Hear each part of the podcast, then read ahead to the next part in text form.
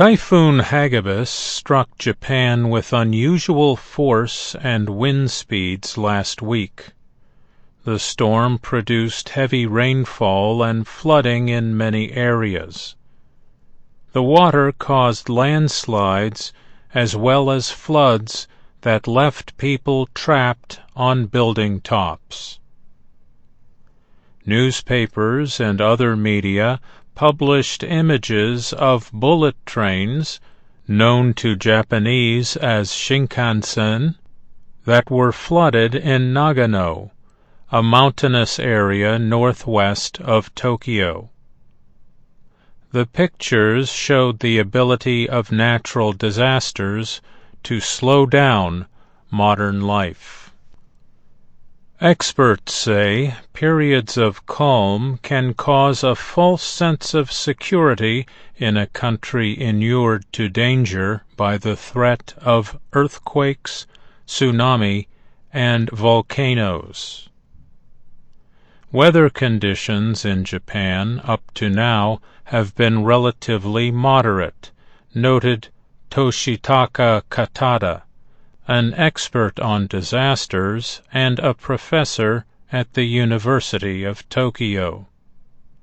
Katada said Japan's readiness for disasters is still based on information collected many years ago.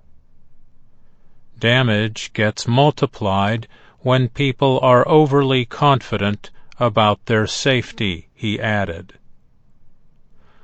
Rescue efforts have continued in the days since the typhoon first struck land near Tokyo.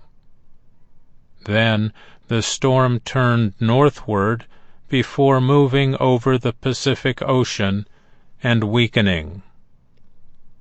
The number of dead and missing continues to increase. At least 100 people have been injured in Nagano, Fukushima, Miyagi, and other central and northern prefectures.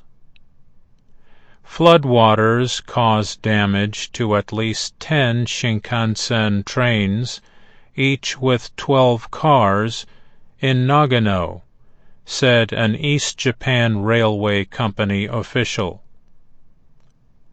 Electronic equipment under the cars was likely totally wrecked, he added.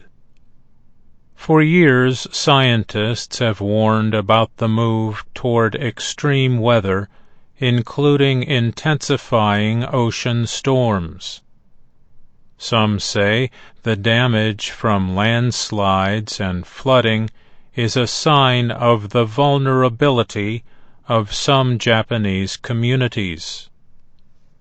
They say engineers never really thought about conditions like heavy rains when homes and public infrastructure were built.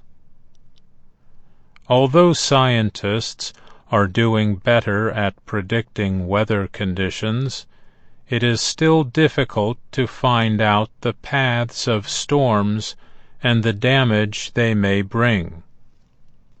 So says Chris Field, director of the Woods Institute for the Environment at Stanford University in California.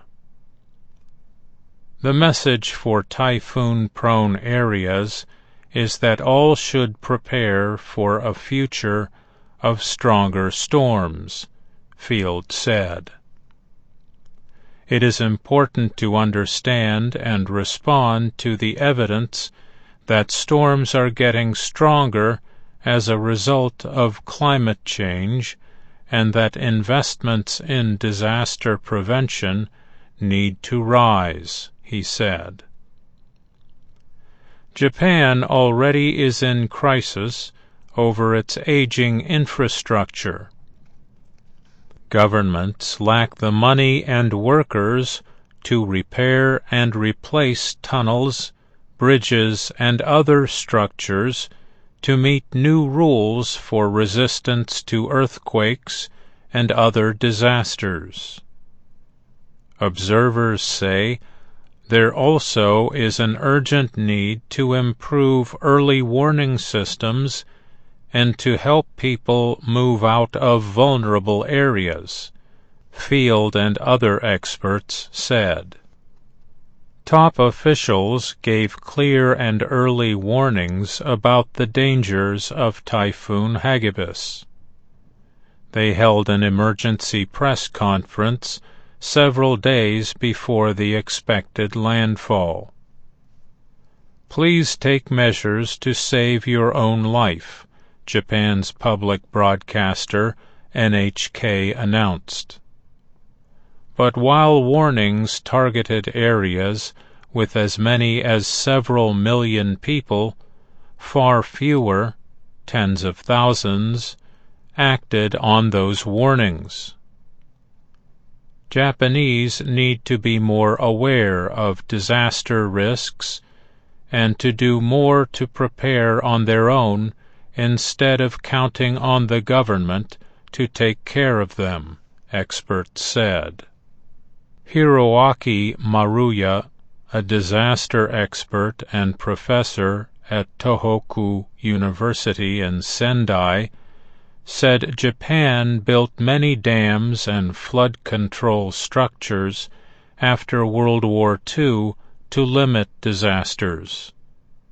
But strengthening such infrastructure is costly and will take time.